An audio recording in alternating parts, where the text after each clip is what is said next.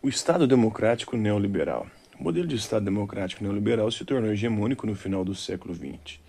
Apesar de diversos países da Europa, como Portugal, é, entre 1933 e 1974, e Espanha, entre 1934 e 1976, além do leste europeu terem se mantido sob governos ditatoriais, a abertura é, econômica dos mercados impôs a necessidade de outra realidade política. Esse processo se consolidou no início dos anos de 1990 quando o projeto político dos países socialistas, liderados pela União Soviética, começou a ruir e a democracia liberal foi adotada em um grande número de países. Ao analisar a consolidação do modelo democrático neoliberal, o sociólogo britânico Anthony Giddens, nascido em 1968, atribui a popularização desse modelo no século XXI a três motivos.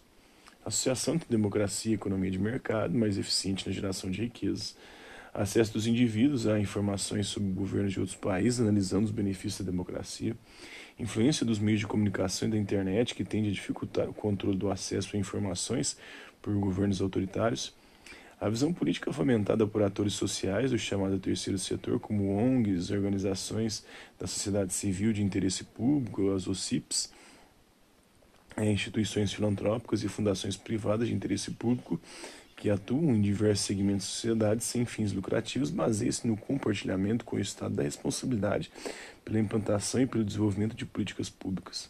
Essa concepção, o Estado é denominado primeiro setor, as empresas e indústrias é, que formam o mercado compõem o segundo setor e as organizações da sociedade civil compreendem o terceiro setor. Então, dica de filme, Privatizações, a Distopia do Capital, é, do Silvio Tendler, é, brasileiro de 2014 com 56 minutos. Na verdade, é um documentário que trata aí do debate dos discursos hegemônicos que permeiam as políticas econômicas, além de traçar também um panorama histórico dos processos de privatização de empresas públicas no Brasil desde a era Vargas. E dica de site, o Politize. Esses sites estão disponíveis em vários artigos, infográficos, quizzes e podcasts sobre política e democracia. Reflita, quando falamos de Estado em geral, pensamos na política adotada pelo governante de um país. Entretanto, na política desenvolvida em uma prefeitura, por exemplo, também nos deparamos com a ação do Estado. Afinal, no caso brasileiro, a prefeitura é uma instituição estatal. É possível pensar então que o poder político exercido pelo prefeito de um município também pode se basear em diferentes tipos de gestão do Estado? Então, tem os protestos em Amman, na Jordânia, uma monarquia parlamentarista, é, entre 2011 e 2013, países do Oriente Médio passaram por ondas de conflitos e manifestações pela democracia. Esses movimentos ficaram conhecidos como a Primavera Árabe. Então, formas e sistemas de governo. O poder político do Estado pode ser exercido de diferentes formas. Na antiguidade, por exemplo, muitos estados eram baseados no poder na condução de líderes religiosos. Por isso, o sistema de governo implantado neles é denominado de teocracia. Em grego, teos significa divindade, Deus, e cracia é o exercício do poder. Há também formas de governo oligarcas. Oli significa poucos e arquia remete à hierarquia, a poder, ao governo. A oligarquia se estabelece nas situações em que um pequeno grupo, em geral mais sustentado é, pelas tradições do que pela representação, domina a maioria, seguindo mais os interesses privados do que os da sociedade. O filósofo grego Aristóteles, que viu é, é, no século IV a.C., no ano de 350, ele identificou essa forma de governo como uma perversão política geralmente exercida por pequenos grupos de homens ricos. Seria uma plutocracia, né? O governo do dinheiro. É, a forma republicana e a monarca foram as que se consagraram historicamente. São elas, portanto, que dão base à maior parte dos estados contemporâneos. As principais diferenças entre essas duas formas estão relacionadas ao modo como o poder do Estado é exercido. Na monarquia, o exercício é de um só rei, o rei monarca similar na república, o poder é exercido por representantes eleitos que são responsáveis por atender os interesses, os interesses coletivos do povo. Embora tenha relação histórica com o absolutismo, a forma monárquica passou a ter, sobretudo após as revoluções burguesas nos séculos 17, 18 e 19, caráter constitucional, o que reduziu o poder do monarca, posto que o exercício do governo é delegado agora ao parlamento. Nas monarquias modernas, o rei reina, isto é, exerce o papel simbólico e de representação das tradições do Estado e da nação, mas não governa. O governo emana do povo, que escolhe os representantes do legislativo, que são os deputados, os senadores, por exemplo, os parlamentares, o parlamento. No Reino Unido, uma das monarquias mais antigas ainda em atividade, o governante é o primeiro-ministro quem governa, né? que é escolhido de forma indireta pelos parlamentares eleitos pela população, mas o poder de Estado, mais simbólico, mais relacionados a questões diplomáticas, em 2020 continuava sendo exercido pela Rainha Elizabeth II, que faleceu, né? Agora pelo príncipe Charles. Ainda não virou rei Charles, né? Não sei como é que vai ser, como é que vai ser a transição lá. Outra forma de governo que advém da antiguidade chegou ao nosso tempo modificada, mas com vigor, é a república. Nos governos republicanos pesam menos as tradições que os ideais dinâmicos da representatividade e da vontade coletiva, sendo previsto uma sólida isonomia, a igualdade de todos perante a lei, isto é, a princípio de que todos os indivíduos devem ser tratados de modo igualitário pelas instituições do Estado.